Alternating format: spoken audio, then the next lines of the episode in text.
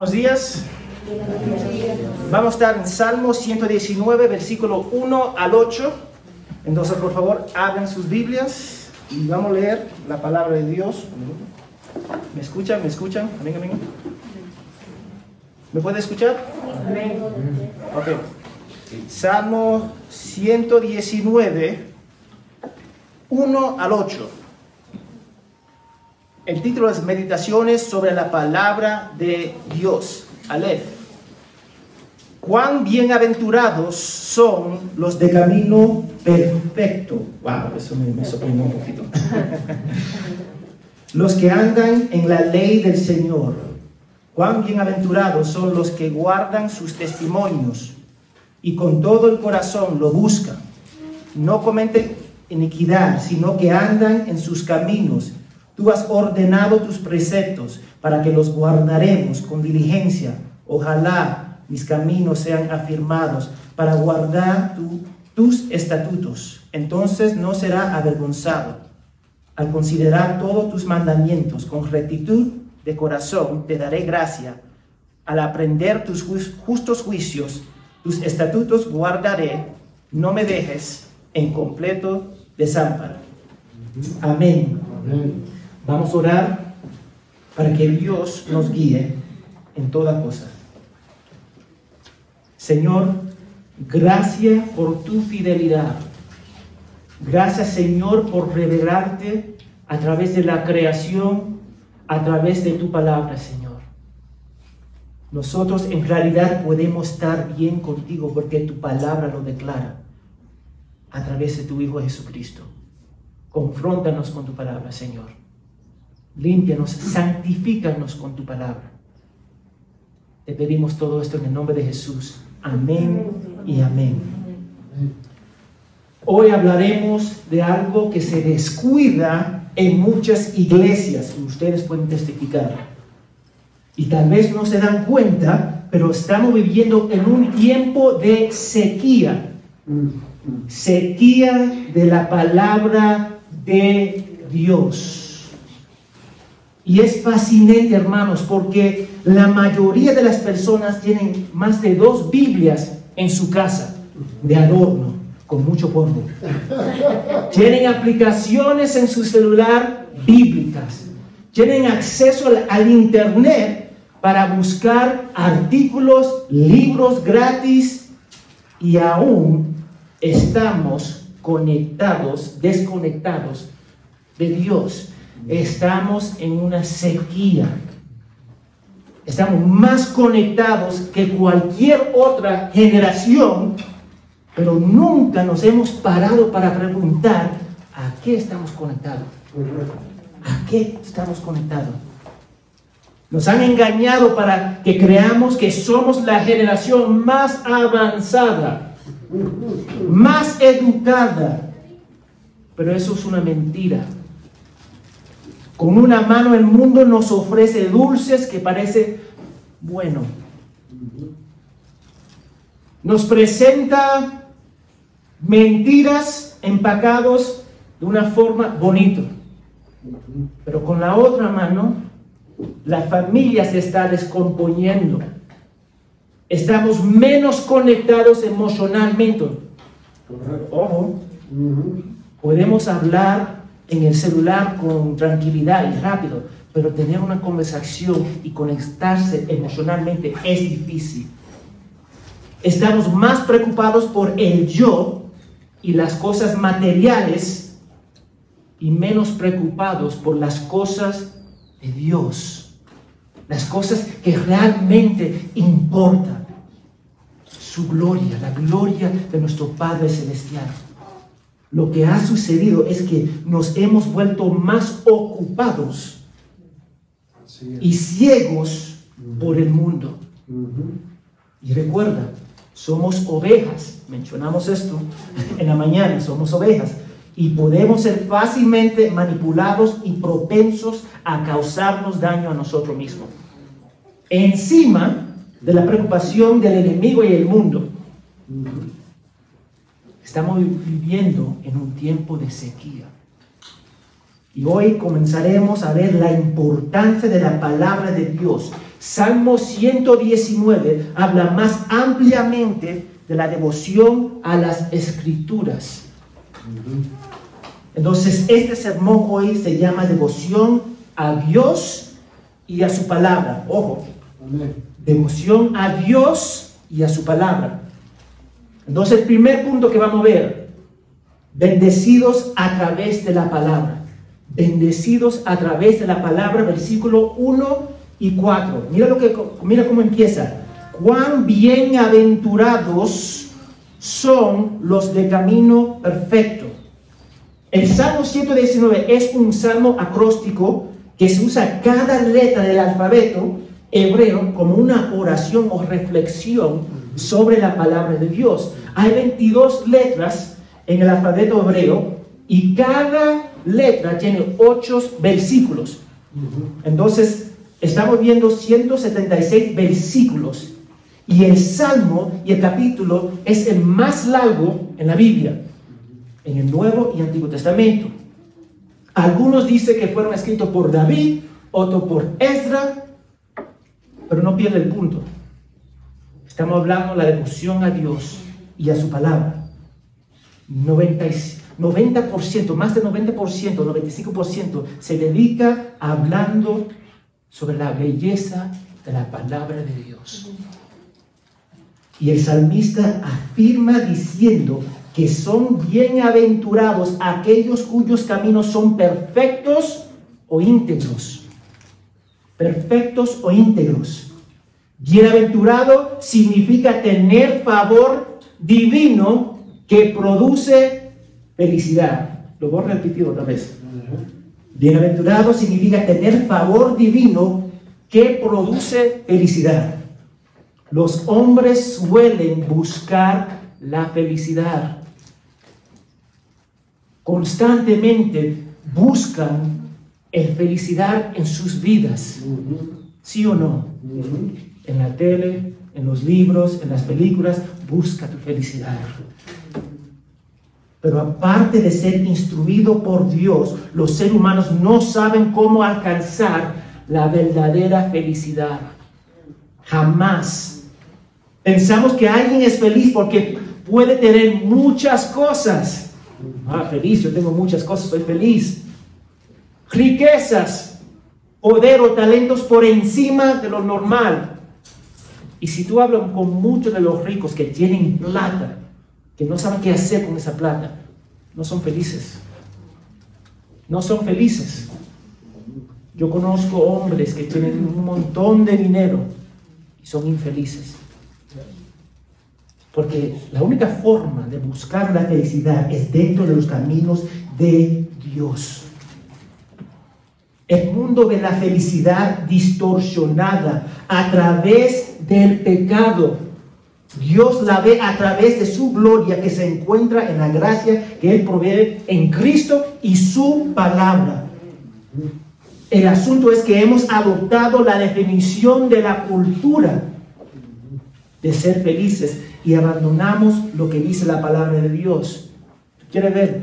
Muchos creyentes tomamos la misma idea acá afuera lo traemos adentro de la iglesia.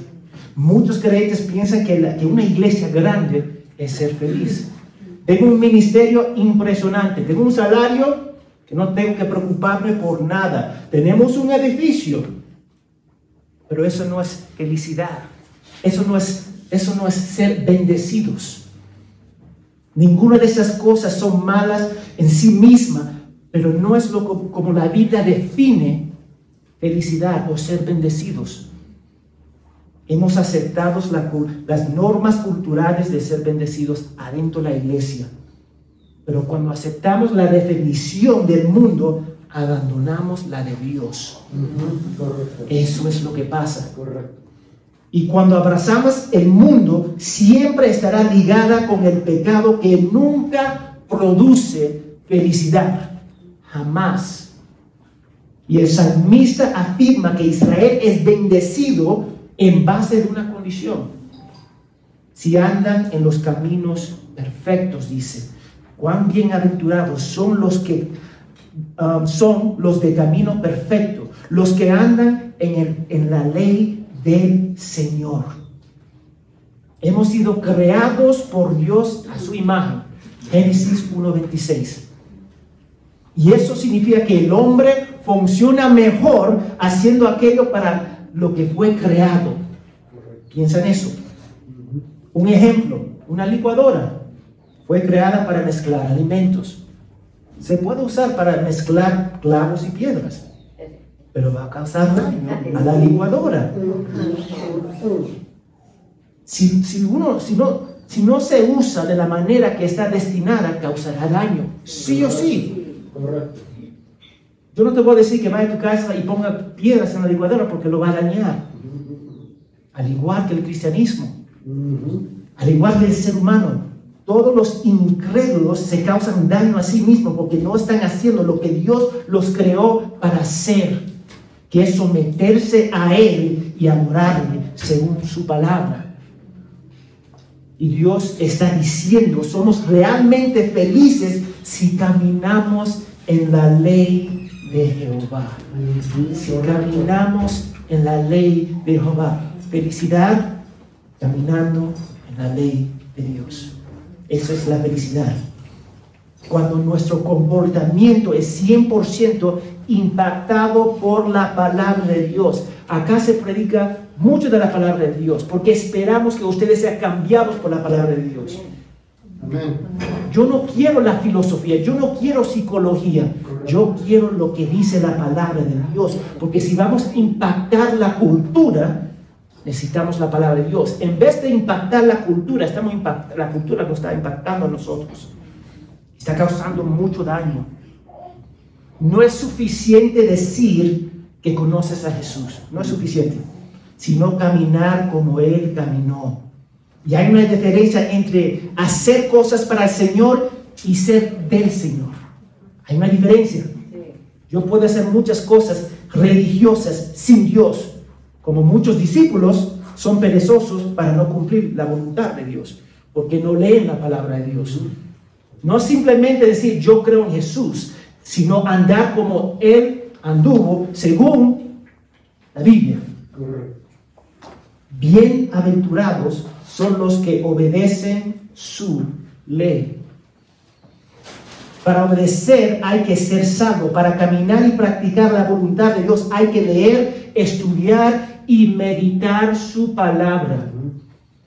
Y algunos de ustedes dicen tener una gran doctrina, pero su práctica no se alinea con la palabra.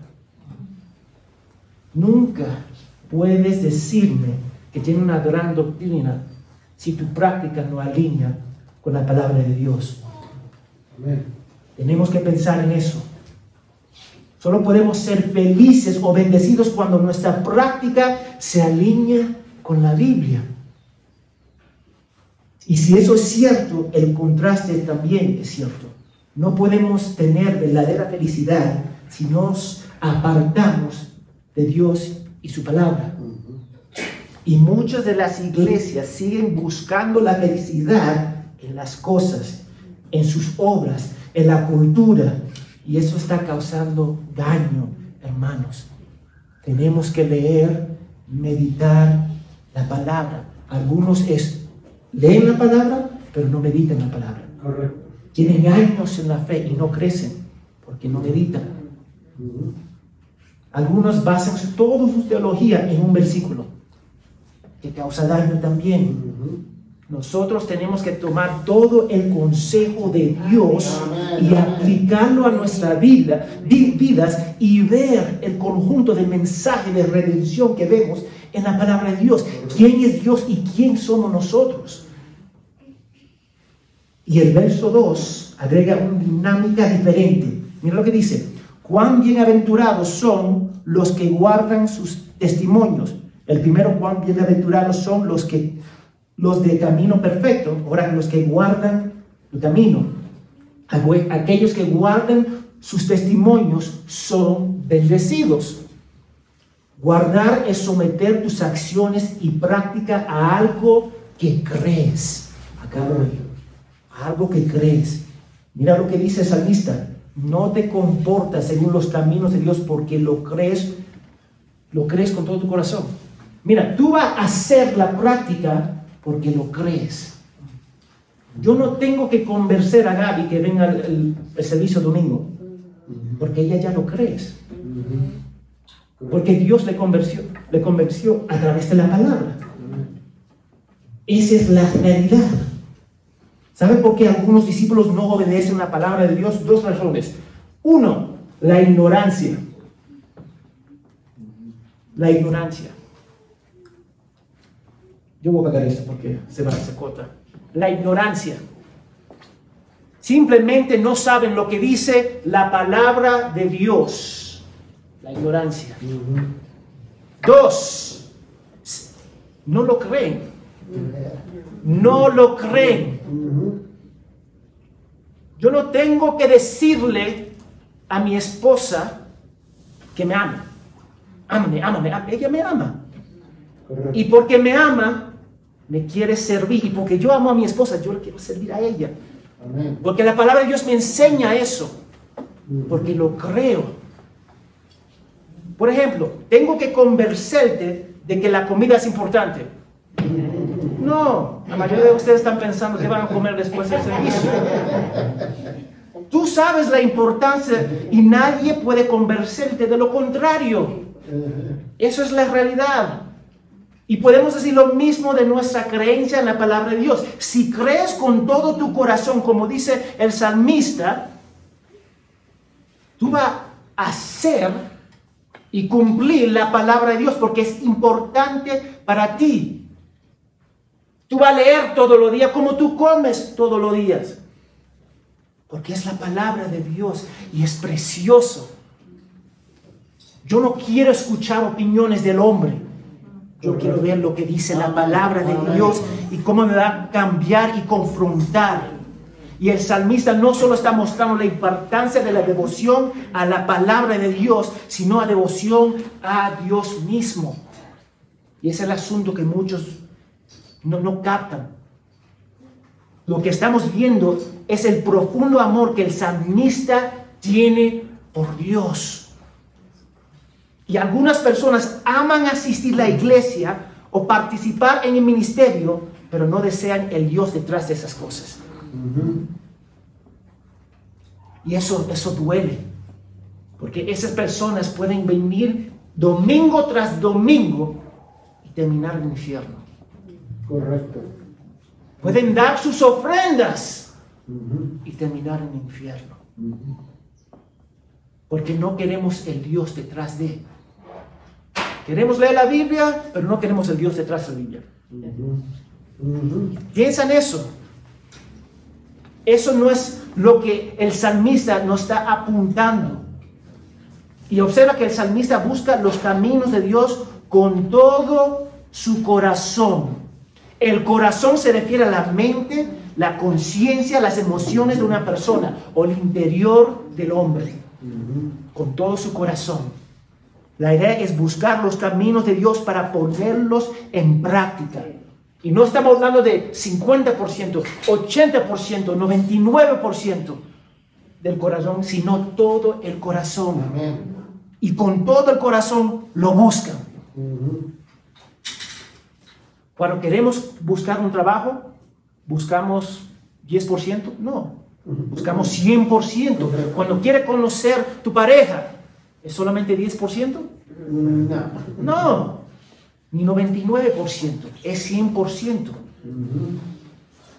Pero ¿cuál es el resultado de andar y guardar en la, ley con todo tu corazón? el versículo 3, miren lo que dice. Se cometen no se comete iniquidad, sino que andan en sus caminos.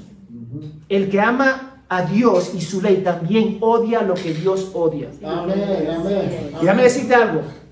El odio de Dios es santo y perfecto. No piensa como el odio con nosotros nos enojamos. El odio de Dios es santo y perfecto. Podemos confundir esto y decir que un cristiano no peca. Y eso no es la esencia del pasaje. Pecaremos. Pero la diferencia es que nos vamos a arrepentirnos, vamos a correr hacia Dios y tratar de matar el pecado en nuestra vida mediante el poder de Cristo y el Espíritu Santo que mora dentro de nosotros. El incrédulo no se va a arrepentir, no va a correr hacia Dios, no va a matar su pecado. El acto de purgar el pecado de nuestras vidas para la gloria de Dios y conformarnos a la imagen de Jesús es un acto del Espíritu Santo obrando en nosotros. Y mira el contraste. O odias el pecado y amas a Dios o amas el pecado y odias a Dios. Correcto. No hay otra forma de decirlo. Correcto. Y eso es fuerte, pero es la realidad. Muchos dicen, yo soy cristiano, yo soy cristiano, yo soy cristiano, pero no viven como el libro, Correcto. no viven como la palabra de Dios, no son quebrantados por la palabra de Dios, ni leen la palabra de Dios. Mira, tú me puedes engañar a mí, pero jamás va a engañar a Dios, Correcto. jamás va a engañar a nuestro Padre Celestial. Y eso es la verdad, porque un verdadero discípulo hará todo lo posible en Cristo y en sus fuerzas para complacer y obedecer a Dios por amor, por amor, reverencia y adoración. Y es el punto del salmista. Esta actitud y compromiso con Dios y sus caminos es la respuesta natural Amén. a un verdadero discípulo de Dios, de seguidor de Cristo. Este salmo, Salmo 10 10 119, el más largo, no es solamente para los supercristianos, para los pastores. Esto se refiere a todos aquellos que profesan a Jesús como su Señor. Pensamos que todo esto puede ser alcanzado por los élites de Dios, los pastores, los líderes. Culturalmente asumimos que solo los pastores pueden lograr esa devoción a Dios, amor. No, no. Todos estamos llamados para someternos, para guardar la palabra de Dios y alcanzar eso. Esa es la meta. Esta es la meta. Y no solamente es para los pastores, es para cada miembro que profesa a ser creyente. Y yo no voy a bajar del estándar por ninguno de ustedes. Así se va a quedar, porque Dios lo estableció. Yo tengo que predicarlo y seguirlo. Y ustedes también. Ahora, dame preguntarte algo. Para ponerlo en contexto, ¿cuántos de ustedes han leído toda la Biblia? Levanta sus manos. Uno, dos, tres, cuatro, cinco. Hay más como 40 personas acá. ¿Cuántos de ustedes han leído la Biblia más de una vez? Levanta su mano. Dos, tres, cuatro, cinco. 40 personas hay acá. Si la mayoría de ustedes no han leído toda la Biblia, ¿cómo pueden caminar en sus caminos? Dime eso. ¿Cómo pueden caminar en sus caminos? Eso me da mucha tristeza. De 40 que hay acá, 5. Para poner un contexto, al no leer su palabra, rápidamente demuestran con su práctica que tienes poca devoción a Dios. No estamos hablando de la palabra, estamos hablando poca devoción a Dios, a la persona de Dios, el único Dios verdadero. Correcto. Y el resultado es tomar decisiones basadas en emociones, las circunstancias y los hábitos personales. Cuando no leemos la palabra de Dios, eso es lo que pasa. ¿Cuántos hermanos se acercan? Pastor, dime A, B o C o D. ¿Cómo maneja esto? Porque no conocen los principios. Muchos hermanos, ¿qué, qué, qué significa esto? Estúdialo. Estúdialo. Pero queremos una respuesta rápida. Pastor, dime esto, por favor, en vez de estudiarla a través de la palabra de Dios. Nos lleva, eso nos lleva, nos conduce a buscar cosas que no son bíblicos. Nos lleva a perseguir cosas que no tienen peso eterno. En caminos que van en contra de la voluntad de Dios para su vida y que nos quita los ojos de Cristo. Cuando no leemos la palabra de Dios, ¿con qué nos vamos a aferrar- aferrarnos? ¿Con qué? ¿Con qué yo puedo agarrar? ¿Cuántas personas se han acercado? Pastor, ¿cuál- ¿me, me debería casar con fulano o fulano de. ¿Es creyente? Sí. Amén. ¿Es el sexo opuesto? Sí. Amén. ¿Qué más voy a decir? Ora, ¿tiene interés en él o ella? Sí. Ok, sigue adelante. Porque no saben aplicar la palabra de Dios. Correcto. No vemos la relación entre conocer la voluntad de Dios y no caminar en la iniquidad. Son dos caras de la misma moneda. No se comete pecado porque se conoce su voluntad. Y no lo vamos a hacer perfectamente, Ujú. Pero cada día moriremos al yo y seremos renovados por la palabra a través del Espíritu que obra en nosotros. Dado que Dios es el creador, el dueño y sustentador de todas las cosas, debe darnos las pautas como creador. El versículo 4, mira lo que dice. Tú has ordenado tus preceptos para que los guardemos con qué? Con diligencia. Diligencia. Con diligencia. Dios tiene el único derecho de mandarnos. Correcto. Mira, cuando era niño, ¿quién tenía el derecho para mandarme? Mis padres. Y cuando faltaba respeto a mis padres, disciplina. A veces la disciplina era un poquito extremo, pero disciplina. La disciplina de Dios jamás va a ser extremo, siempre va a ser perfecto. Para pensar en eso. Pero como el creador del mundo, Él tiene el único derecho de mandarnos para darnos las, las pautas en la vida. amén. Y nosotros tenemos que aceptarlos para su gloria, para su honra. Y tenemos que obedecerlo con diligencia. Diligencia significa hacer algo con todas nuestras fuerzas, poder y en el más alto grado. Amén. En el más alto grado. Amén. Seguir los caminos de Dios con diligencia en el más grado alto. Y el salmista está diciendo que seguir al Señor no es, es lo más grande que podemos hacer en esta vida. Seguir a Dios. Yo tengo que decirlo porque Él lo dice. Si queremos felicidad, si queremos ser bendecidos, tenemos que caminar como Él caminó. La razón por la que no somos bendecidos o felices es porque pecamos y cuando pecamos es porque no conocemos la palabra de Dios. Y si conocemos la palabra de Dios y aún pecamos es porque no lo creemos. Eso es la realidad.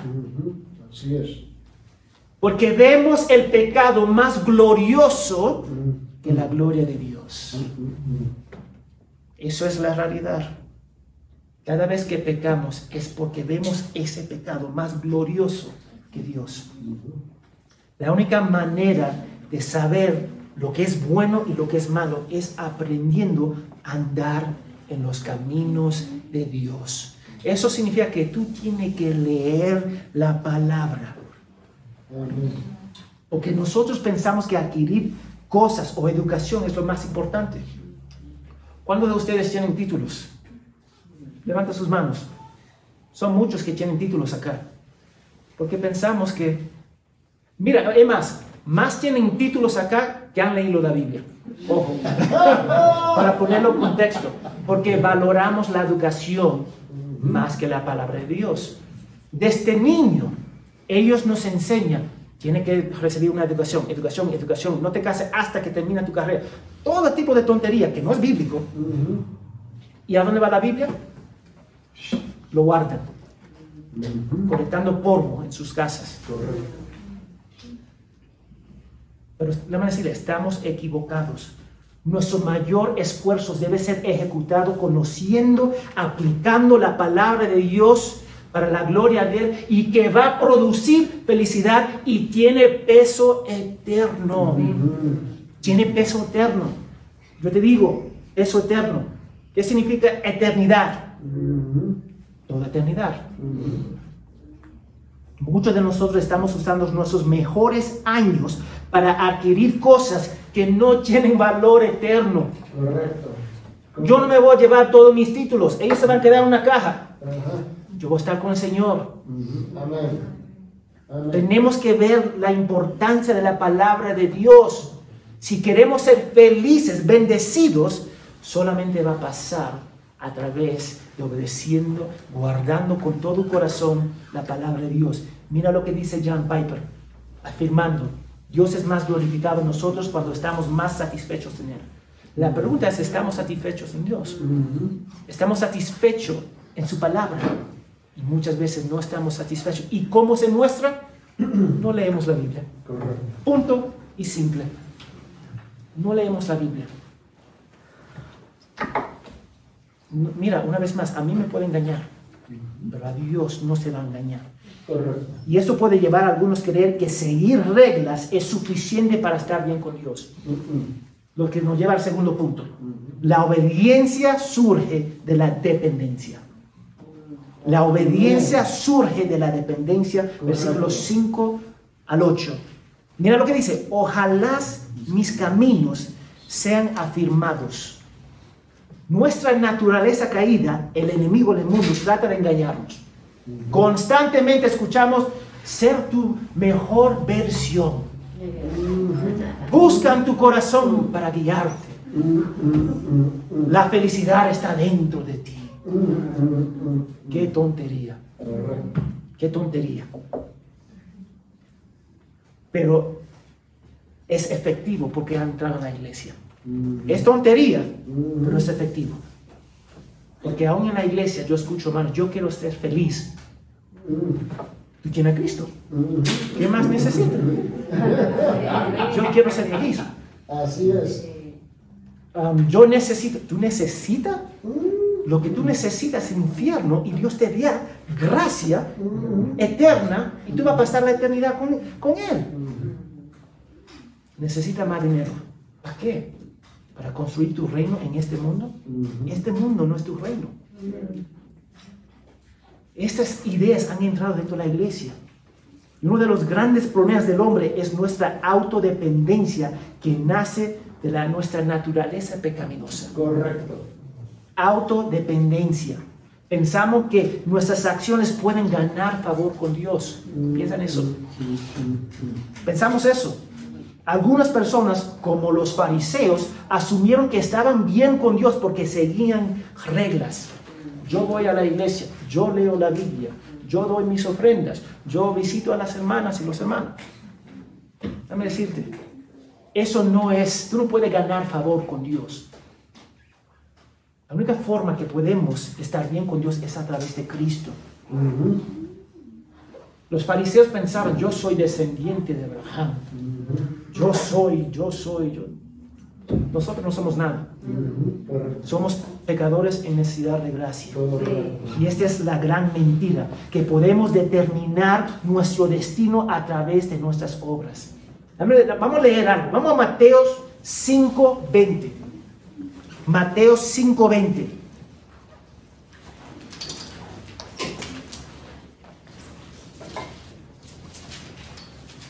Mateo 5.20. Cuando lo tengan, digan amén. Amén. Amén. Mira Jesús hablando a los discípulos. Porque les digo a ustedes que si su justicia no supera la de los escribas y fariseos, no entrarán al reino de los cielos. Necesitamos una justicia que supera los líderes religiosos de esa época. Y esos hombres eran bien religiosos, Exacto. Más religiosos que todos nosotros. Pero aún eso tenemos que superar eso. Y solamente se puede superar a través de poner nuestra fe en Jesucristo como nuestro Salvador. Jesús toma nuestros pecados y nos da su perfecta justicia para ser aceptado ante Dios porque Él cumplió la ley por nosotros. Él cumplió la ley perfectamente por nosotros. Entonces, cuando tú confías en Jesús, Él toma tu pecado y Él te da su perfección. Porque necesitamos la perfección para estar ante Dios. Porque Él es santo, santo, santo. Pero nosotros somos pecadores, pecadores, pecadores. Necesitamos perfección para estar en su presencia. Y el salmista está demostrando algo extraordinario, la incapacidad del hombre de lograr la ley de Dios que se muestra cuando pecamos. ¿Cuántos de nosotros hemos pecado? Levanta su mano a todo el mundo. Porque no hay excepción acá. Gracias Ángel se levantó ambos sus manos, los dos. Amén.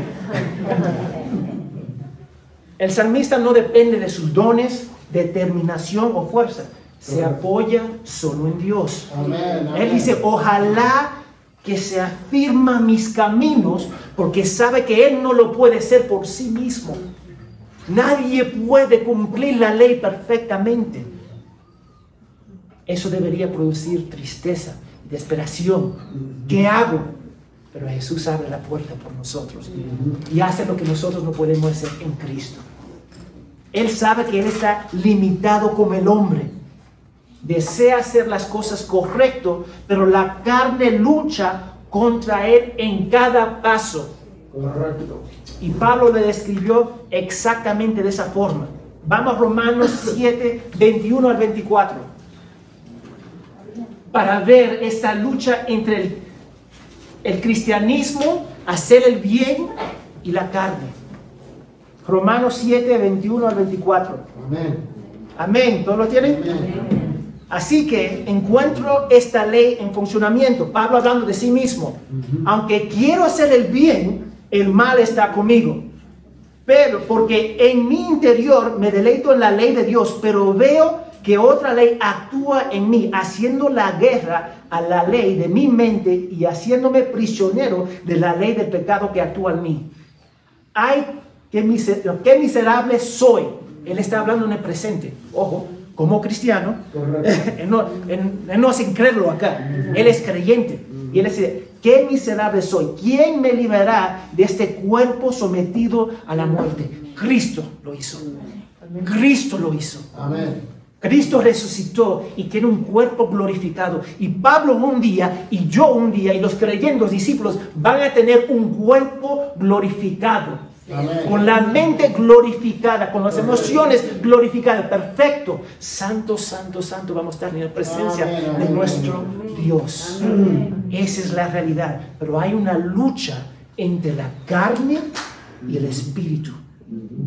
Y nuestra obediencia no se basa en nuestra determinación o dones, sino en el poder de Cristo. Cumplir la ley sin el amor de Cristo es caer en la trampa de los fariseos, el legalismo. Vamos a cumplir reglas, reglas, reglas, reglas. Usa esa falda, no usa esa falda, usa esa camisa, el pelo tan largo, el pelo no- tantas reglas. Y lo que están haciendo es añadiendo a, la- a Cristo, a la obra de Cristo. Y dame cito, cuando nosotros añadimos una cosa al Evangelio, ya deja de ser el Evangelio. Correcto. Deja de ser el Evangelio. Correcto. O decir, hay algunos que van a decir, yo amo a Dios, pero no quiere obedecerlo. Mm, Y mm, cae en el libertinaje, mm. que es decir, yo soy cristiano, pero porque tengo gracia, yo puedo hacer lo que yo quiero. Y viven como exactamente como el mundo, Correcto. fornicando, robando, diciendo mentiras. No hay una diferencia. Correcto. Y el salmista está dependiendo de Dios para capacitarlo a no caer en el pecado y cumplir su ley con todo su corazón, 100% de su corazón. No basta con obedecer a Dios, sino obedecerlo por amor a Él con perfección que solo se logra en Cristo. Así es. Solo se logra en Cristo, no se logra en, en mi pastor me dijo, no se logra en leyendo solamente 10% de la palabra de Dios. Se logra confiando en Cristo. Y eso te va a llevar una vez más a la Biblia. La Biblia apunta a Cristo. Cristo, no, yo no puedo cumplir la ley. Tú no puedes cumplir la ley. Entonces nos lleva a Cristo y Cristo nos lleva una vez más a la palabra.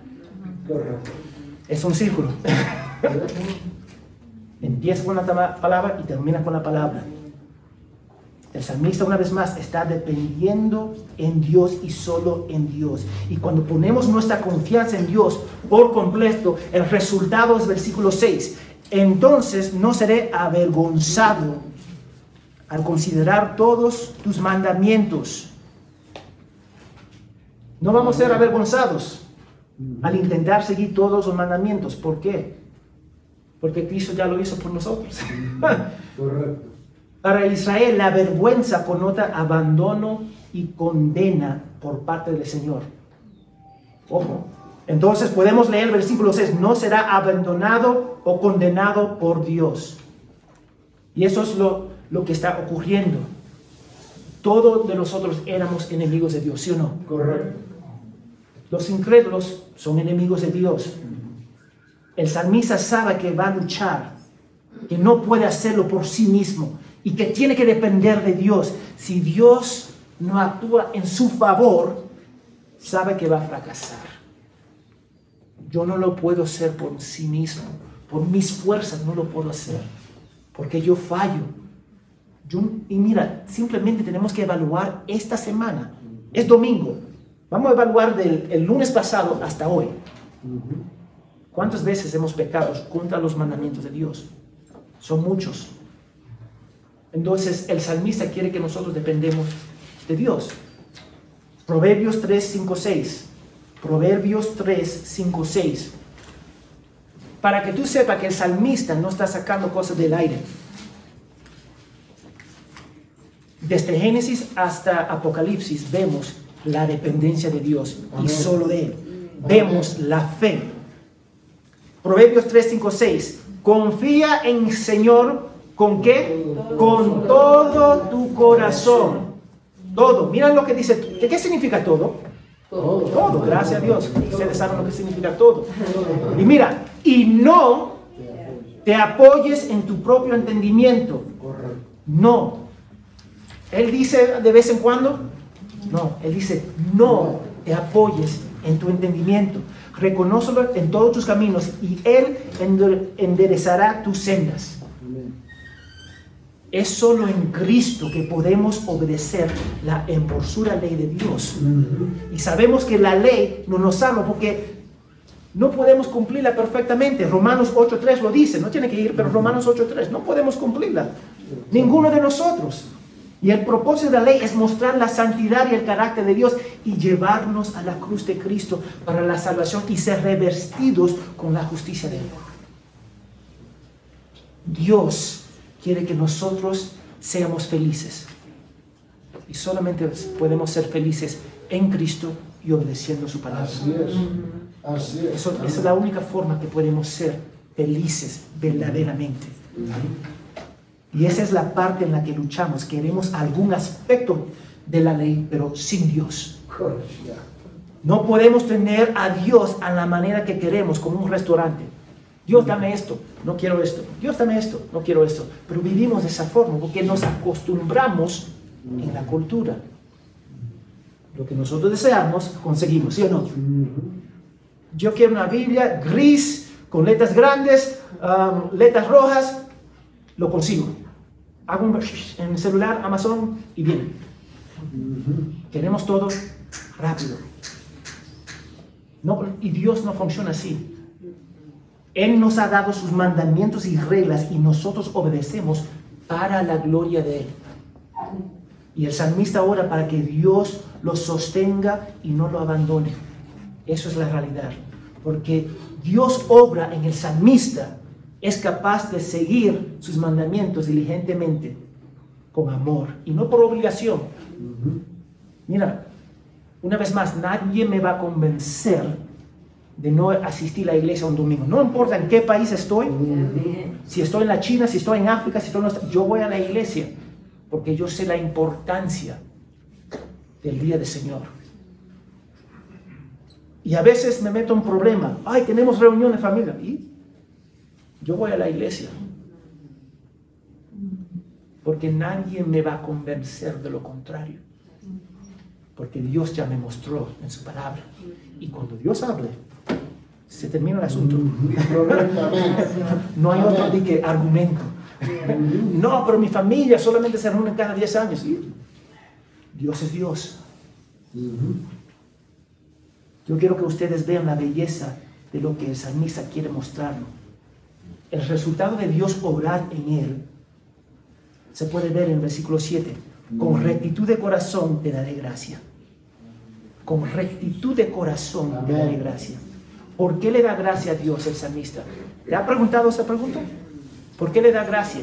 Vamos a 1 Corintios 2.14 para ver por qué le da gracia. Y aunque el salmista no, no tuvo en 1 Corintios, el concepto es igual. Mira lo que dice 1 Corintios 2.14, si lo tienen. Amén. Amén. Pero el hombre natural no acepta las cosas del Espíritu de Dios, porque para él son qué? Necedad. Necedad. Y no las puedes entender porque son cosas que se deciden como espiritualmente. Él sabe que él no llegó a la conclusión por sí mismo. Yo no llegué a la salvación, a, las, a la pie de la cruz de Cristo por sí mismo. Fue Dios obrando en mí. Yo sé eso. Nadie me va a convencer. Porque ya Dios habló. Y cuando Dios habla, el asunto está cerrado. Yo amo a las cosas del Señor. No porque yo soy gran cosa. Porque Él es grande. Yo soy pecador. Él me rescató y me dio vida. Y el salmista alaba a Dios porque obró en él para entender. Cada uno de ustedes que entiende el Evangelio debería glorificar a Dios por eso. Cada día que dicen, wow, yo entiendo el Evangelio, wow, yo soy hijo de Dios, wow. Cada día se levantan y se acuestan, wow, yo soy hijo de Dios. Pero ya nos aburrimos de esa cosa. Porque somos maduros. No, la madurez te va a llevar a apreciar esas cosas que nosotros pensamos que son simples, pero que son fundamentos a nuestra fe. Gracia, salvación, somos hijos. Mira lo que dice en versículo 8, tus estatutos guardaré y no me dejas en completo que desamparo. Amén. Le ruega a Dios, a pesar de sus sentimientos, oposición a pesar de sus sentimientos o, lo que está pasando alrededor, él le da gracia a Dios. Porque Él le da la fortaleza para guardar su palabra eterna. Dios hace en nosotros. Y eso es algo que debemos ver y entender. Los caminos de Dios son eternos. Yo lo puedo decir, los caminos de Dios son eternos no solamente son para esta vida, son para esta vida y la vida que viene. Son eternos. Si, si dice la palabra de Dios, no matarás, ¿eso todavía se aplica hoy día? Amén. Si dice que no toma el nombre de Dios en vano, ¿se aplica hoy día? Correcto, se aplica hoy día. Y nosotros pensamos que ya el Antiguo Testamento no tenemos que preocuparnos de ella. Pero toda la palabra de Dios es inspirada. Toda. No solamente 50% o 60%. Toda la palabra de Dios. Yo conozco muchas buenas personas que le gusta alguna versión de la ley porque les conviene. Pero van a ir al infierno. Ojo. Yo, yo, yo, yo cuido mi familia. Amén. Amén. Cuida tu familia. Pero tu relación con Dios. Callado. Yo cuido, yo, yo proveo por mis hijos. Amén. Es su trabajo para hacerlo. Yo no te voy a aplaudir por algo que tú deberías hacer. Pero ¿cómo está tu relación con Dios? Yo trabajo duro. Amén. Y ese salario, es el trabajo, esa fuerza que Dios te ha dado. ¿Estás reconociendo a Dios por eso? No, no, no, no, no estoy haciendo eso. El salmista debe suplicar a Dios porque sabe que no depende de sus obras, sino de su fe y confianza en Dios que conduce a la obediencia. Mi fe produce caminar. Amén. Mi caminar no produce mi fe. Mi fe produce el caminar. Y para el creyente la obediencia es el producto gozoso de la fe en Cristo. Esa es la realidad. Porque sin fe no podemos complacer a Dios, Hebreos 11:6. Y como discípulos debemos amar la palabra de Dios porque viene de Él y produce la verdadera felicidad y bendición. Ahora, déjame decirte algo. Pablo murió, Pedro también murió. Y no, fue, no murieron de una forma de que bonita. Ellos fueron martirizados por la fe. Correcto. Pero estaban en la voluntad de Dios. Correcto. Entonces, es mejor morir en la voluntad de Dios que desobedecerle y vivir una vida exitosa, entre comillas. Tenemos que pensar muy bien. Eso no significa que vamos a tener una vida cómoda. Jamás la, la palabra de Dios prometa eso. Yo no quiero engañarle a ustedes. Amén. Vamos a ver eso la semana que viene. Las bendiciones que recibimos a través de las aflicciones. No vamos a vivir una vida cómoda, pero sí vamos a tener felicidad porque estamos en la voluntad de Dios. Yo estoy en la voluntad de Dios, entonces estoy bien, estoy feliz. Aunque el mundo se está cayendo alrededor de mí, yo estoy bien. Y eso es la realidad. El salmista le suplica a Dios porque sabe que no depende solo de la obediencia, en cual ningún hombre puede hacer o completar, sino en Cristo. Eso es la realidad. Amén. Ahora, te voy a preguntar algo. ¿Está leyendo la palabra de Dios todos los días? Ok. Amén. Muchos van a decir amén. Ahora, que, que llevar a, a la siguiente pregunta. ¿Están meditando sobre la palabra de Dios? ¿Y lo hace con gozo? Y después, ¿cuánto de tu práctica está dictado por la palabra de Dios? Así es. Piensa en eso. ¿Cómo tú le hablas a tu esposa? A tu esposo. ¿Cómo tú haces las crianzas de tus hijos? De tus nietos. ¿Cómo manejas el dinero? Tu tiempo libre, que no existe en realidad, no es tuyo, es de Dios. ¿Cómo maneja todas esas cosas? Para ser verdaderamente bendecidos o felices, nuestras acciones, pensamientos, emociones y actitudes deben estar sometidas a la palabra de Dios. Pero muchos de nosotros, nuestras emociones, sometemos la palabra de Dios a nuestras emociones y causa un daño impresionante. No podemos depender de sueños. No podemos depender del pastor, me dijo. No podemos depender simplemente, pastor, contéstame esto. Y te puede dar, el pastor te puede dar la, respuesta correcta. Pero ¿por qué no busca la respuesta tú mismo? ¿Por qué no va a investi- investigar un tema para la gloria de Dios? En vez de venir al pastor fulano de tal. No, búscalo. Haga esa disciplina para la gloria de Dios.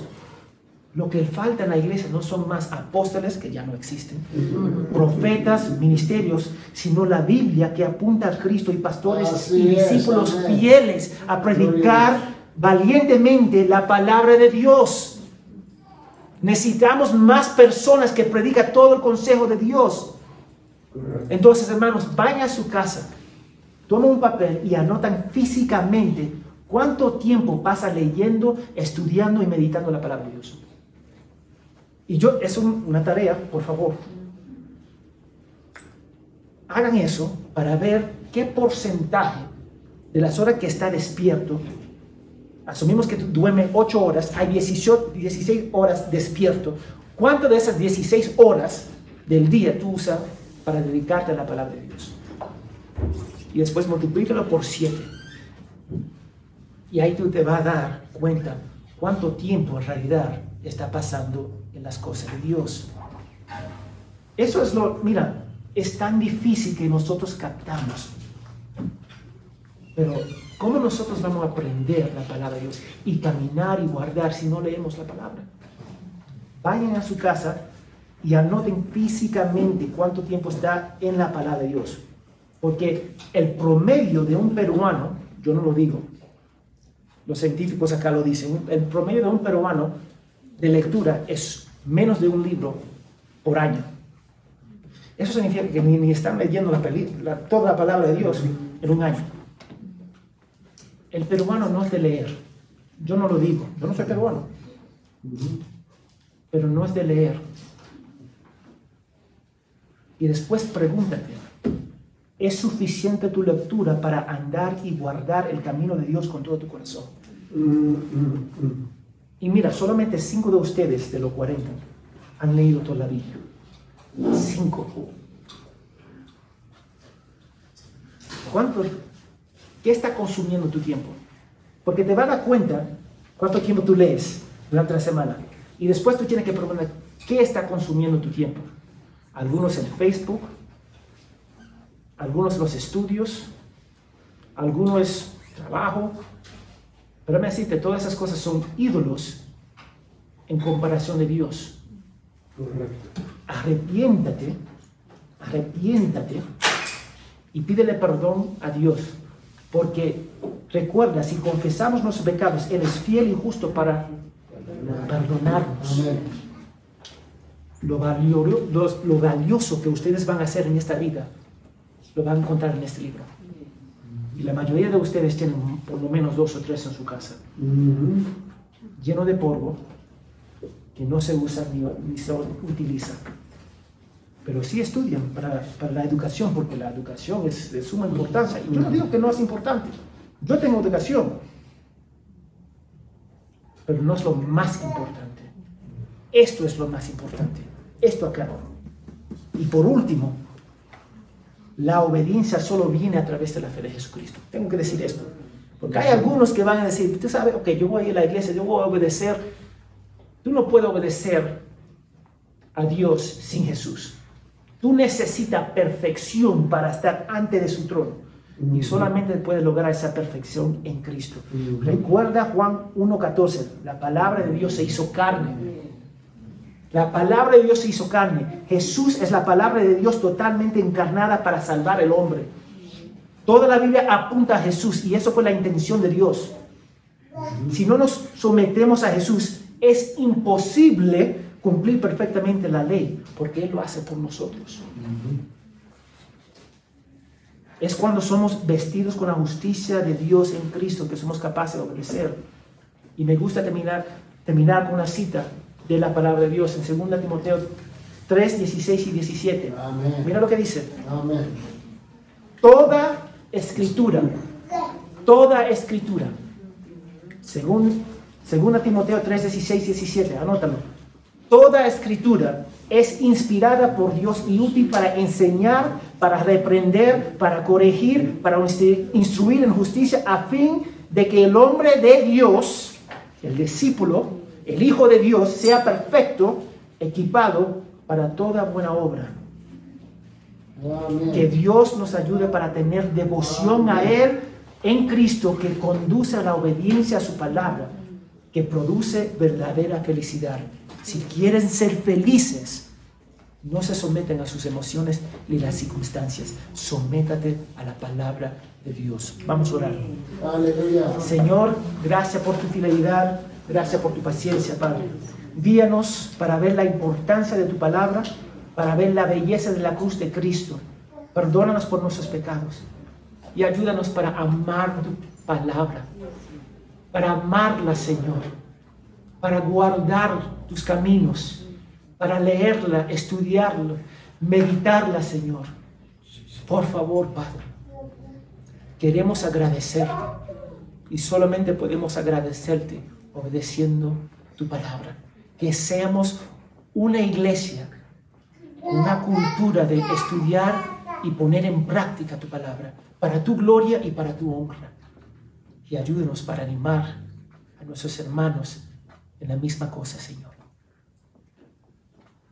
Y si hay alguien acá que no es tu hijo, Señor, sigue enemigo de ti, quiebra su corazón, Señor, para ver que necesita a Cristo, porque no podemos estar en tu presencia sin la perfección. Y Jesús cumple eso por nosotros. Te pedimos todo esto en el nombre de Jesús. Amén y amén. Amén.